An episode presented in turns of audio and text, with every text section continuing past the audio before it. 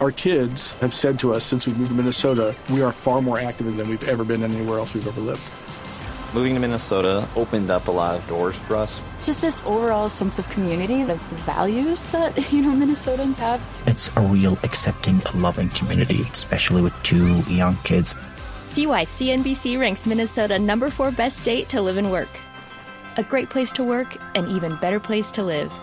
ExploreMinnesota.com slash live.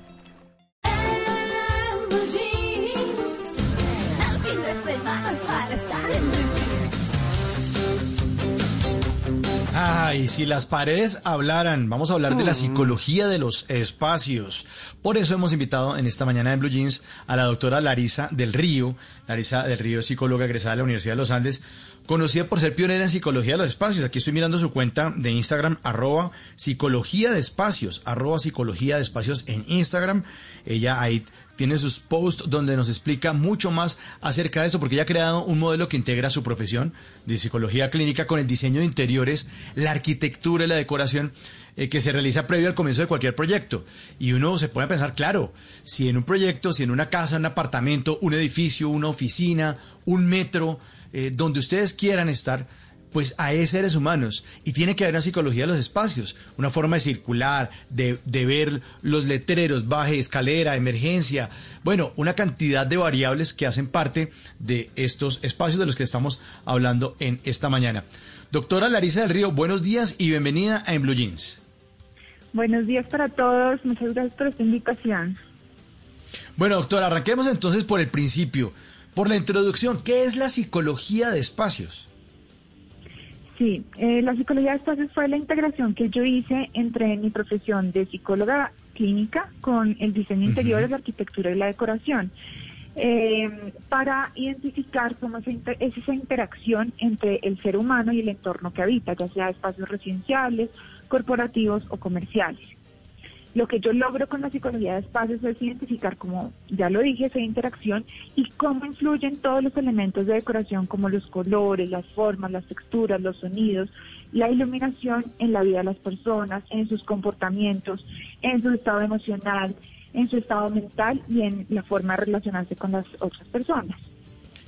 Claro, son los cinco sentidos, doctora, los que están eh, siendo estimulados por estos espacios. Una hora entra a muchos sitios, a muchos locales comerciales y huele delicioso. Y eso hace parte también de la psicología, de un espacio agradable donde uno de pronto le dan ganas de comprar.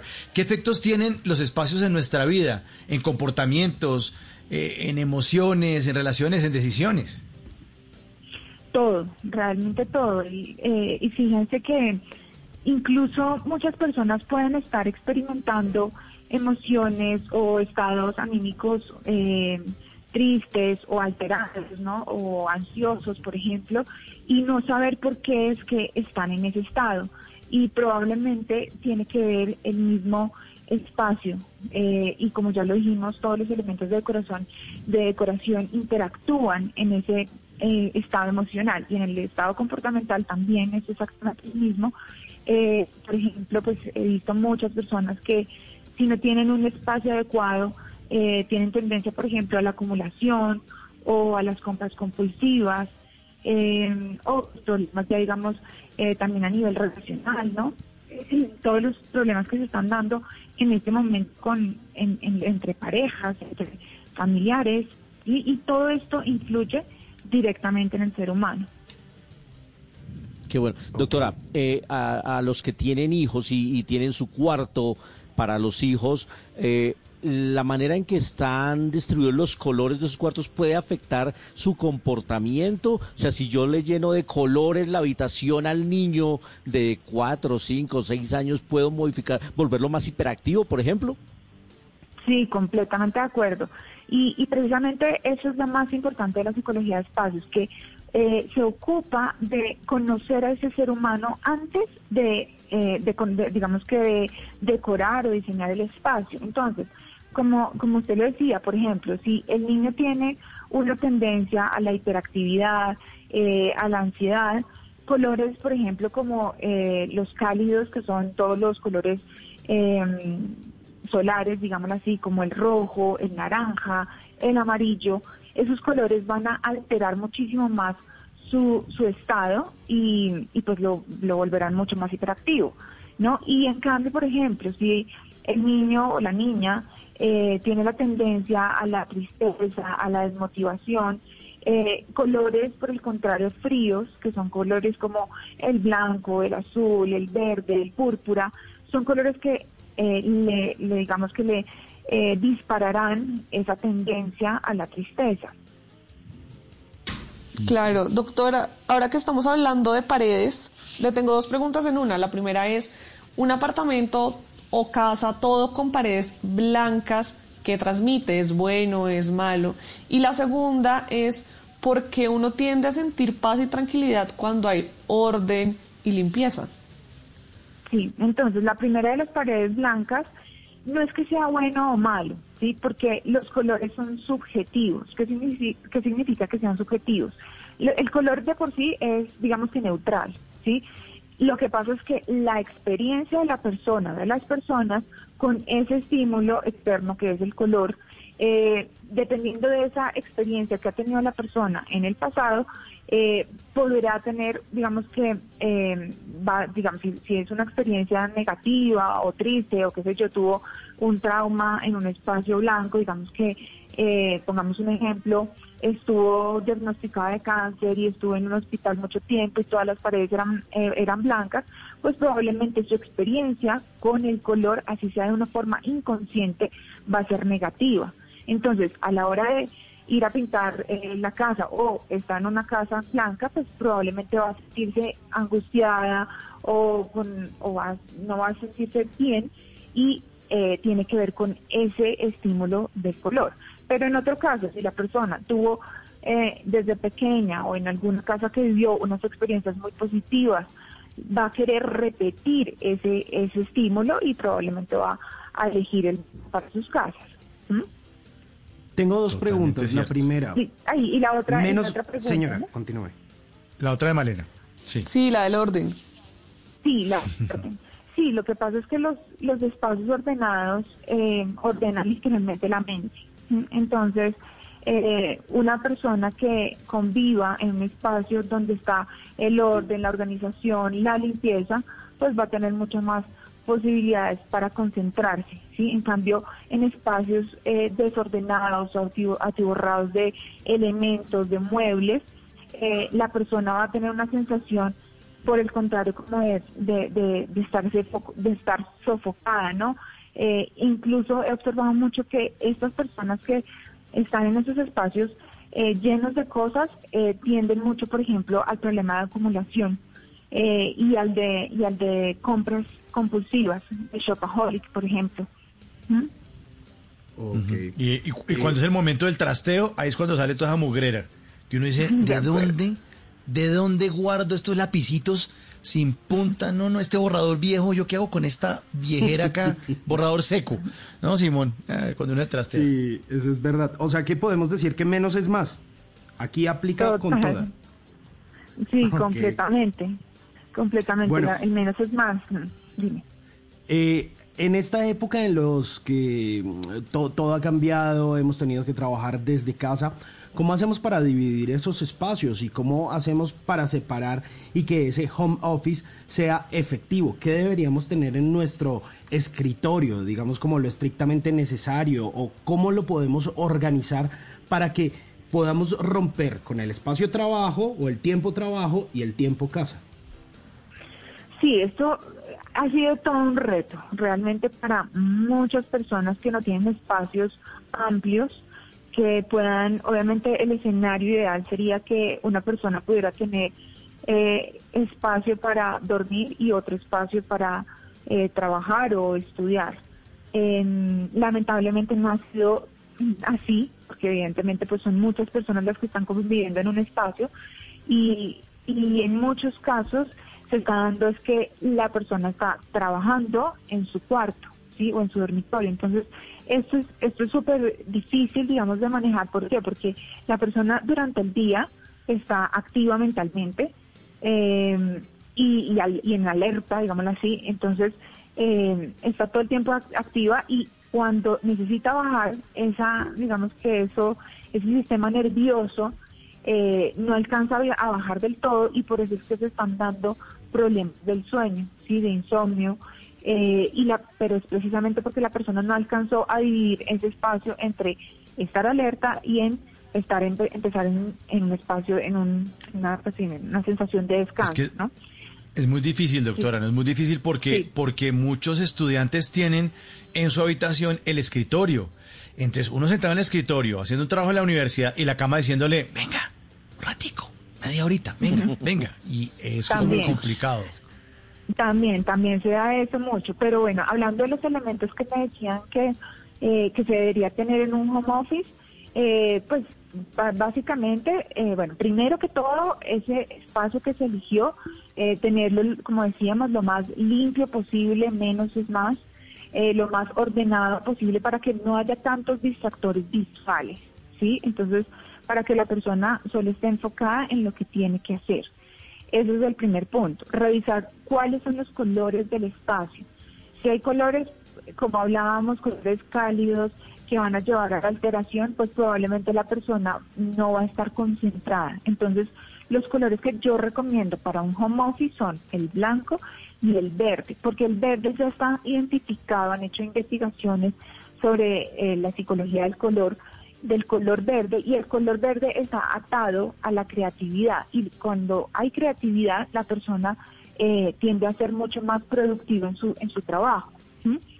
Eh, luego, después de la organización, de los colores, eh, del orden, eh, la idea sería tener unos muebles específicos que sí o sí debería tener un pues un escritorio y una silla ergonómica, es decir, adaptada al cuerpo de la persona, porque eso también ha sido todo un tema ¿no? en esta eh, pandemia y es que la, gente está teniendo problemas ya de columna, de dolores en el cuerpo, precisamente porque no tienen una buena postura y unos muebles adecuados para ellos.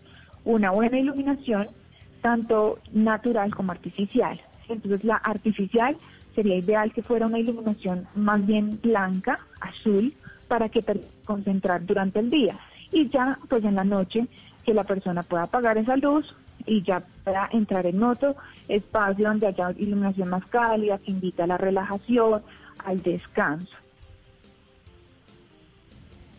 Después de, después de esto que usted acaba de decir, pues yo creo que, que lo mío es un disparate total, porque a mí me encanta tener una pared, siempre donde he vivido he tratado de hacer eso, una pared donde voy pegando eh, cosas que me, que me gustan, que, recuerdos, digamos, ¿no? Por ejemplo, la portada de un libro que me gustó mucho o el afiche de una película que me gustó mucho o una frase eh, que dijo alguien y que me impactó.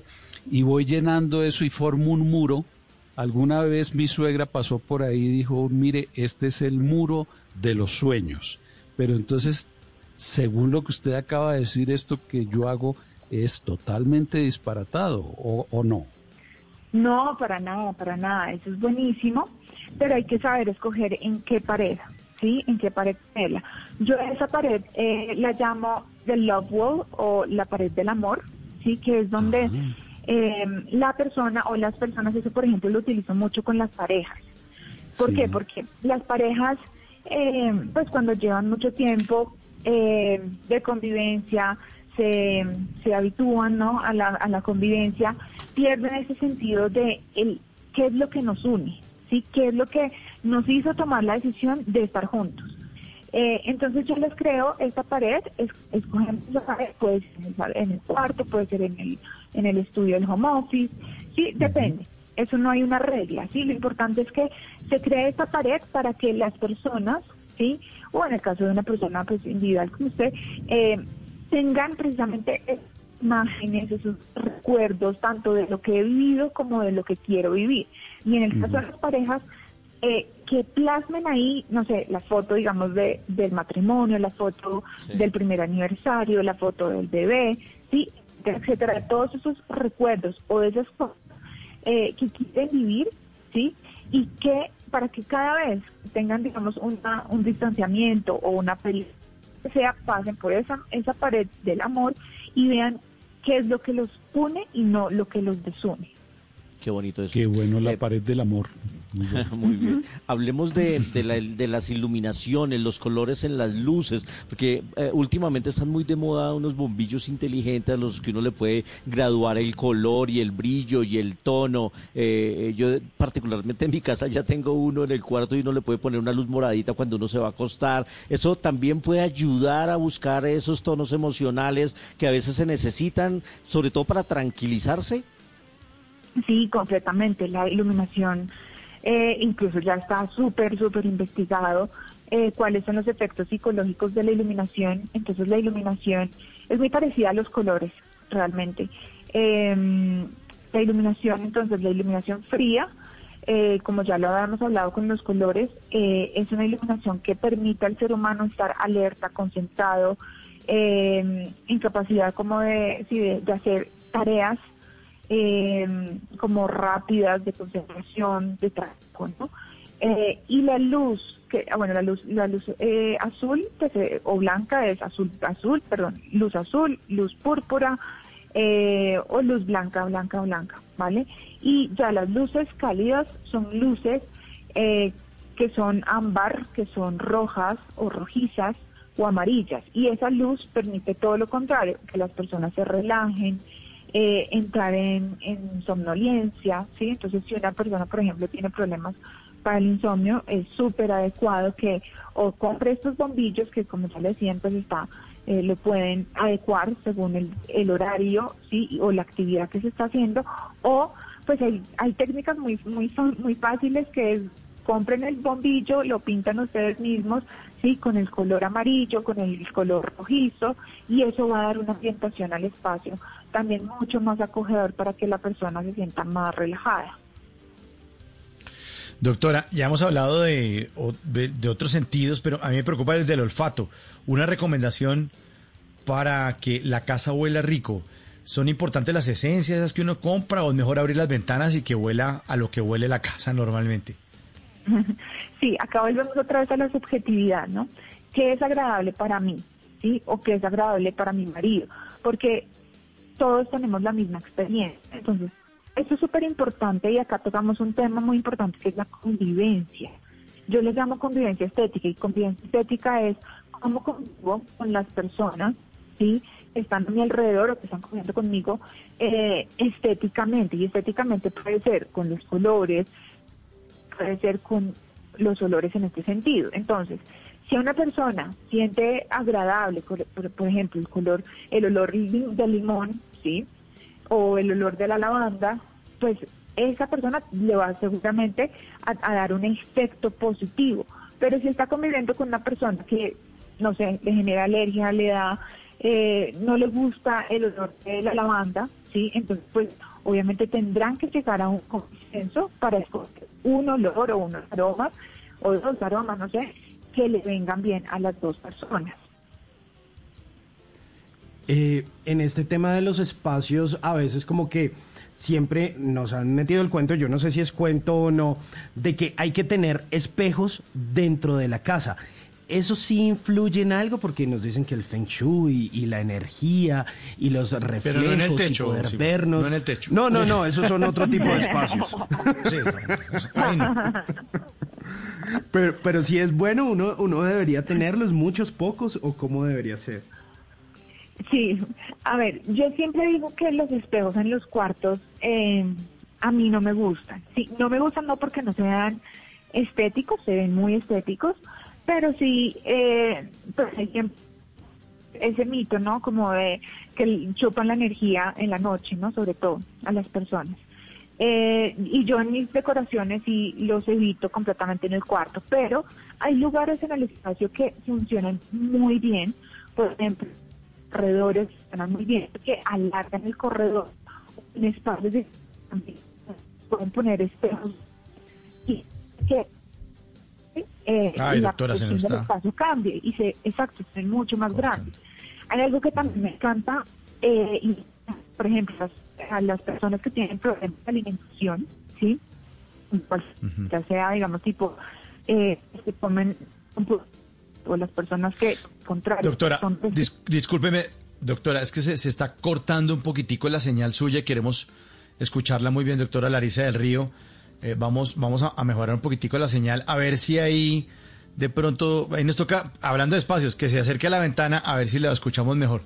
Doctora, ¿está ahí ¿Ya? de nuevo con nosotros? sí, acá ya, ahí, Sí, acá ahí, ahí, doctora. Listo. Nos está contando, Entonces, adelante. decía, decía que en las personas que tienen problemas alimenticios, ya sea de compulsión por el, el alimento o pues, en, el, en el caso contrario de las personas que restringen mucho el alimento, eh, a mí me gusta ponerles eh, eh, espejos grandes en el comedor. ¿Por qué? Porque a la hora de estarse viendo, están viendo cómo están comiendo, qué están comiendo, cuál es, digamos, el- el- la velocidad en la que están comiendo. Hay personas que comen demasiado rápido y el viéndose en el espejo los ayuda a, a, a, pues, a- bajar el nivel de, de velocidad a la hora de comer o el o que o mirar qué es el, el alimento que están comiendo. Ujú. Bueno, doctora, ya para ir cerrando, un eh, órgano de los sentidos que no hemos estimulado, el oído, el oído, importantísimo en esta psicología de los espacios. ¿Qué nos recomienda? Sí, importantísimo. Importantísimo porque, a ver, eh, yo acá tengo una metáfora y es, eh, como nosotros nos ponemos el, echamos el perfume, el perfume impregna un espacio, ¿no? O sea, uno sale y se entra al, cuarto o en- entra al, al, al carro y el espacio queda impregnado del olor, ¿no es cierto? Entonces, de esa misma forma, como nosotros impregnamos con nuestro perfume, estamos impregnando con otras cosas, por ejemplo, con la música. Entonces, si yo al, al espacio le estoy poniendo música, eh, no sé, depresiva, eh, música, pues dependiente de qué significa depresivo para cada uno, porque cada uno tendrá una connotación diferente, ¿no? Eh, pero pues música que no vibra alto, pues evidentemente el espacio va a absorber ese, ese, ese digamos que ese, esa, esa energía, ¿no? Así como en- eh, eh, recibe el perfume. Y, y por el contrario, si ponemos una música que eh, eleva la energía, eh, hace sentir feliz a la persona, pues el espacio también va a, abrir- a vibrar muy alto. ¿sí? Entonces, lo que yo siempre procuro es preguntarles a las personas cuál es la música con la que te levantas y cuál es la música con la que tú te duermes, ¿sí? Para también hacer conciencia de eso que muchas veces es, es inconsciente. Perfecto, 859, doctora, pues muchísimas gracias por todas sus recomendaciones en esta mañana en Blue Jeans, hablando de esta psicología de los espacios. Un feliz resto de sábado y fin de semana. Muchas gracias, doctora. Muchísimas gracias por la invitación. Our kids have said to us since we moved to Minnesota, we are far more active than we've ever been anywhere else we've ever lived. Moving to Minnesota opened up a lot of doors for us. Just this overall sense of community, of values that, you know, Minnesotans have. It's a real accepting, loving community, especially with two young kids. See why CNBC ranks Minnesota number four best state to live and work. A great place to work, an even better place to live. ExploreMinnesota.com slash live.